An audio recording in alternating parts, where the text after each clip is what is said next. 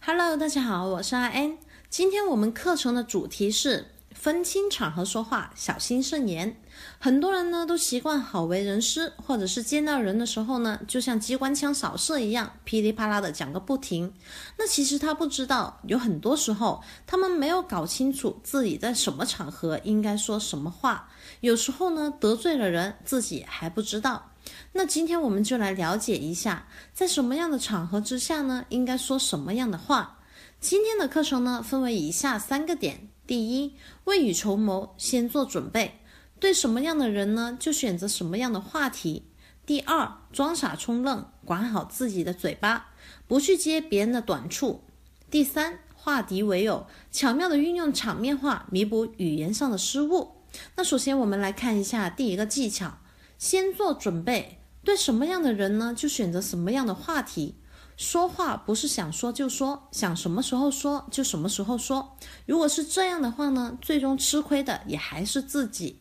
所以呢，说话之前还是要有所准备，根据说话的对象以及对象的阅历、对事物的认识能力和他的爱好啊、生活习性啊等等。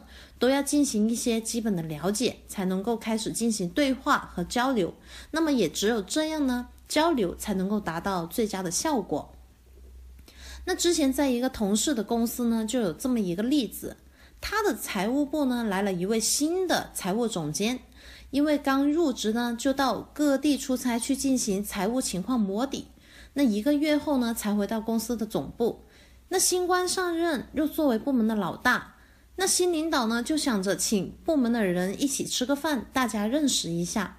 那么小王呢，就是新领导的下级，在一个月前呢，他就知道了公司来了这么一位新领导，并开始去关注了他的领导的情况。那小王呢，逐个区域的去问了，呃，他的领导在区域出差的时候啊，吃饭的口味是怎么样的啊？去看了他领导的朋友圈呢，了解一下他的生活习性啊，等等啊，发现他其实还挺喜欢研究书法的，写书法的。那么小王呢，知道。他的新领导喜欢研究书法，喜欢吃香菜。之后呢，他还把湖南的发展历史啊、香菜的历史由来啊都研究了一遍，算是把香菜的菜谱吃了个透。那么这些还不够，他为了能够让聚餐的时候呢，在领导心目中留下自己的好印象，他还研究了各个书法家的书法、笔锋啊和相对应的性格。那么俗话说，字如其人。这在和新领导的对话之中呢，将会有很大的用处。那么果然，在聚餐的过程中呢，新领导除了问了一下公司的情况，大家稍微做了回答之后呢，更多的时候是小王跟新领导聊吃的和聊书法呢，让大家都觉得更轻松、更放松，而且还聊得很投机。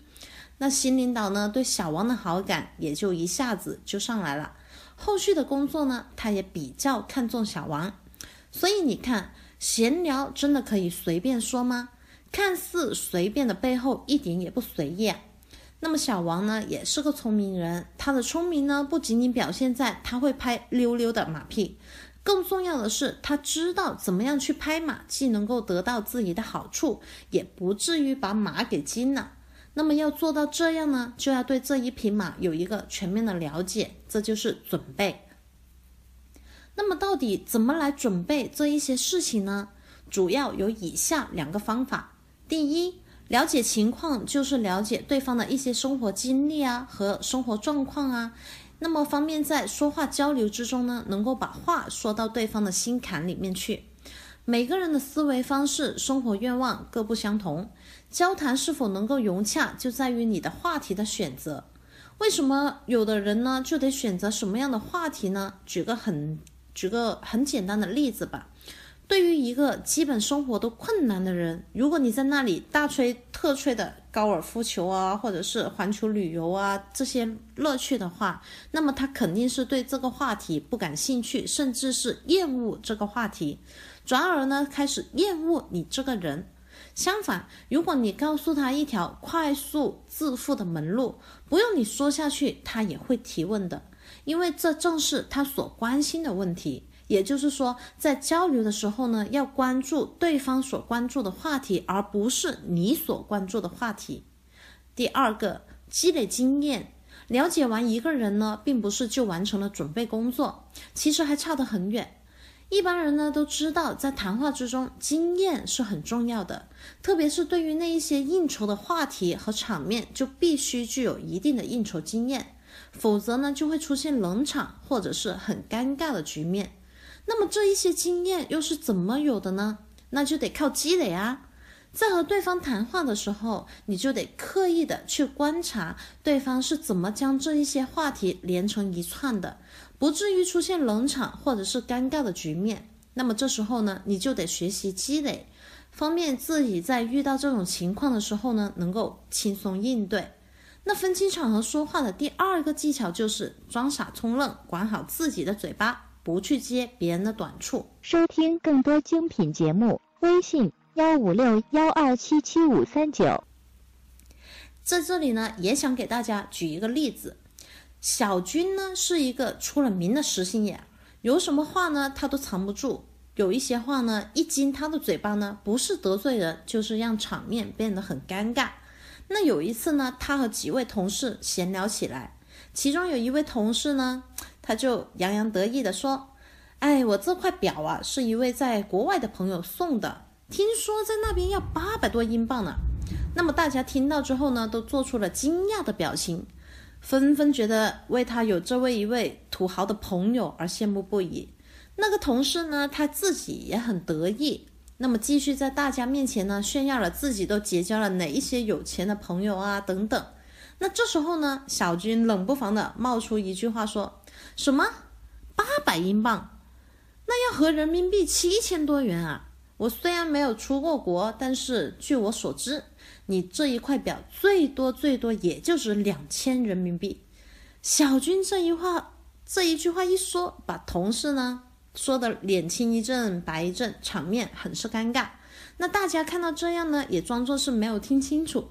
有些人呢，私下还用胳膊肘碰了碰一下他，示意他不要再说了。那小军呢，还想向大家证明什么？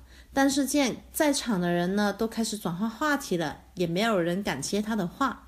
事后呢，小军自己也很纳闷，真诚待人，实话实说，反倒大家都不爱听了。现在的人到底是怎么啦？其实，不管你用什么方式指出别人的错误，如果你用一个眼神、一个手势，或者你直接告诉他你错了，你们想一想，你觉得他会同意你吗？绝对不会。因为你直接打击了他的智慧、判断力、荣耀和自尊心，这反而会激起他的反击，而不会让他改变主意。永远不要再这样的开场。好，我证明给你看。这句话大错特错，这等于是说我比你更聪明。我要告诉你一些事，使你改变看法。那是一种挑战，那样只会激怒对方。在你还没有改开始改变之前呢，对方已经准备迎战了。那么最好的方式是装傻充愣，在没有触犯到你的原则底线的前提下呢，对某一些话语是可以装糊涂犯傻。就像上面的例子，如果那个手表是真的，那么你可以当做是不知道，不要去拆穿，这是一种大智若愚的智慧。那第三个技巧就是化敌为友。巧妙的运用场面话弥补语言上的失误。俗话说：“人有失足，马有失蹄。”每个人都有失言的时候，失言有时候还不是那么的可怕。失言的我们表现的不知所措才更可怕。大家都知道，作为空姐，平时是非常注重语言的学习的。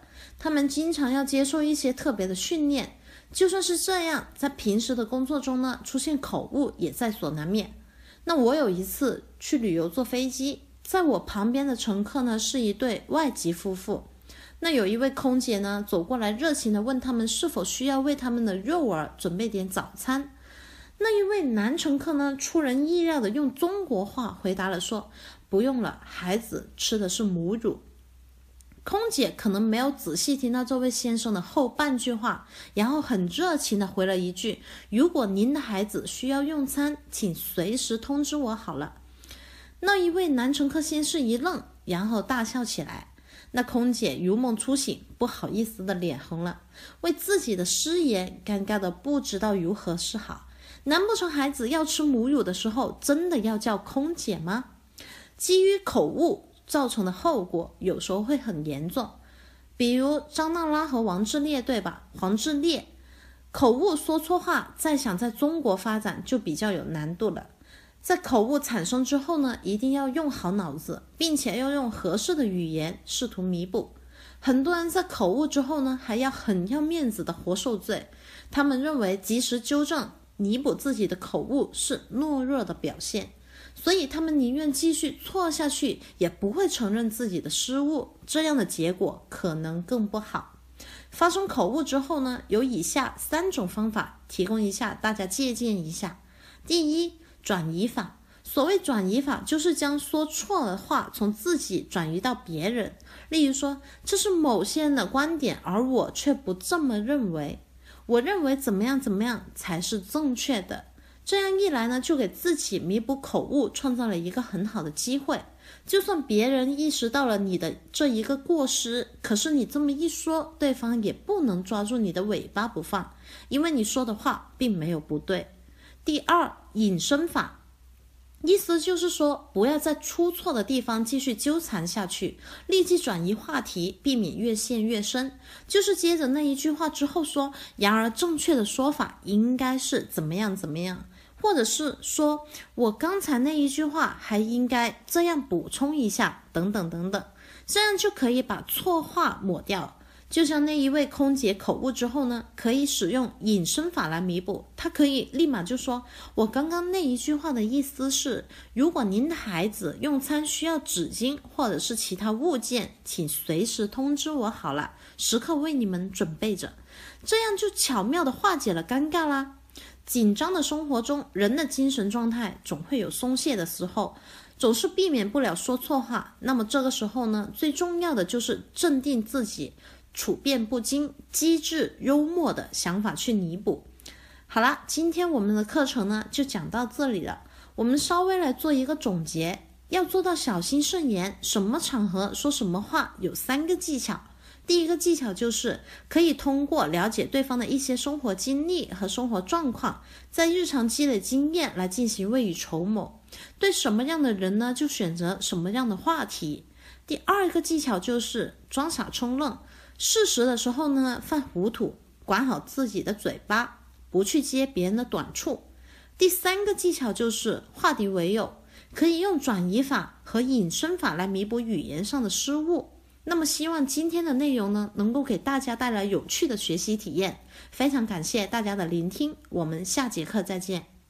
本资源来自小刀娱乐网三 w 点 xd 零点 com，最新免费资源。分享 QQ 群：幺五三二二七六。